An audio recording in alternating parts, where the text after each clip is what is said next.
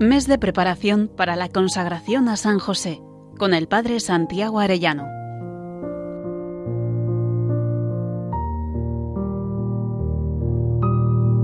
Muy queridos oyentes, qué alegría un día más con todos ustedes. Hoy comenzamos nuestro mes de preparación para la consagración a San José, para que unidos a este santo y por él a su Santísima Esposa, nuestra Madre la Virgen, podamos ser del todo consagrados a Jesucristo. A ellos tres les decimos desde el principio, Jesús, José y María, os doy el corazón y el alma mía. San José fue declarado patrón de la Iglesia Universal por el Papa León XIII y este año celebramos los 150 años de la proclamación de este título. Este Papa escribe así, las razones por las que el bienaventurado José debe ser considerado especial patrono de la Iglesia y por las que a su vez la Iglesia espera muchísimo de su tutela y patrocinio, nacen principalmente del hecho de que Él es el esposo de María y padre putativo de Jesús. José, en su momento, fue el custodio legítimo, cabeza y defensor de la Sagrada Familia. Es por tanto conveniente que lo mismo que entonces solía tutelar en todo momento a la familia de Nazaret, así también proteja ahora y defienda con su celeste patrocinio a la Iglesia de Cristo. Hasta ahí el Papa.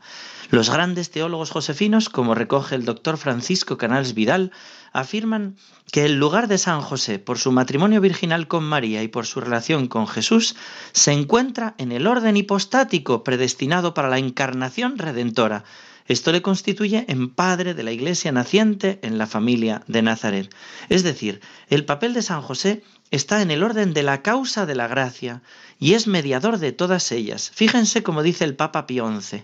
José es quien lo puede todo, cerca del Divino Redentor y cerca de su Divina Madre. La intercesión de José es la del esposo, la del padre putativo, la del jefe de familia.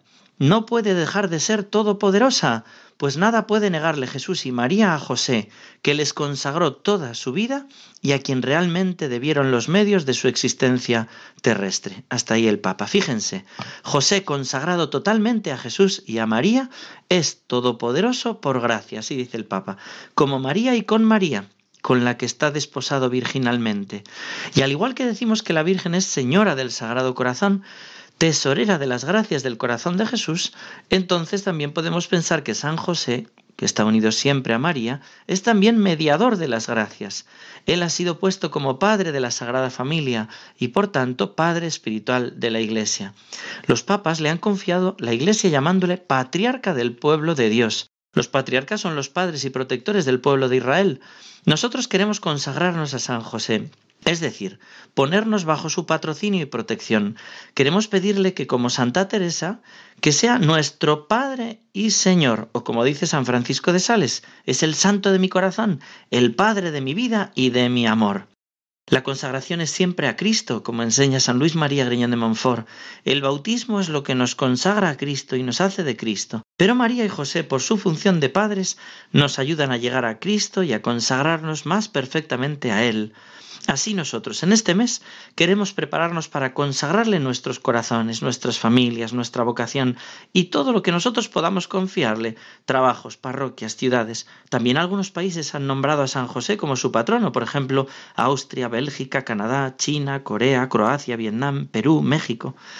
En las apariciones de Fátima, el 13 de septiembre de 1917, la Virgen anunció a los tres pastorcitos que al mes siguiente vendría San José con el niño Jesús para bendecir al mundo, así les dijo. Y así fue.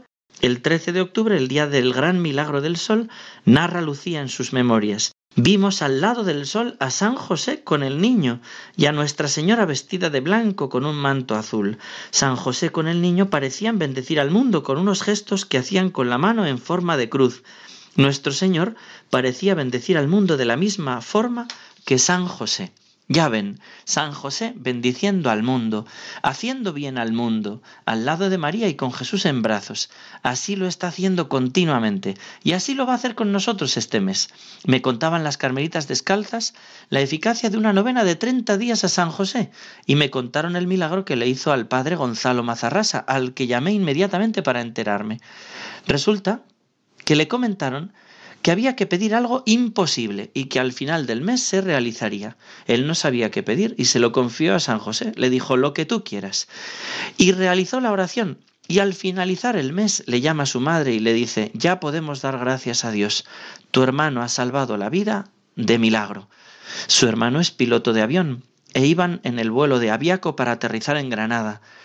Todavía si uno pone en internet avión milagro, sale la noticia que reza así. El aeropuerto de Granada fue escenario a las ocho y media de la tarde del 30 de marzo de 1992 de un grave accidente de un DC-9 de Aviaco procedente de Madrid que se partió en dos en el momento en que tomaba tierra. Todos los testigos temieron lo peor, pero solo uno de los solo uno sufrió lesiones, solo un herido, ningún muerto. Desde entonces se le llamó el avión milagro. Hasta aquí la noticia. Todos, queridos oyentes, vamos en esta vida en un vuelo. Recemos a San José para que nos proteja. Procura en este día, querido oyente, rezar el Santo Rosario y dedicar un momento de silencio a la oración. Medita hoy en San José bendiciendo al mundo. Pídele que te acoja como su especial protector y que te prepare en este mes para consagrarte a Él y por él a Jesús. Y añade la petición que quieras hacerle en este mes, por muy imposible que te parezca. San José, esposo de María Virgen, Padre y custodio de la Sagrada Familia, celestial patriarca del pueblo de Dios, ruega por nosotros. Que Dios os bendiga a todos, queridos oyentes, y hasta mañana, si Dios quiere. Mes de preparación para la consagración a San José, con el Padre Santiago Arellano.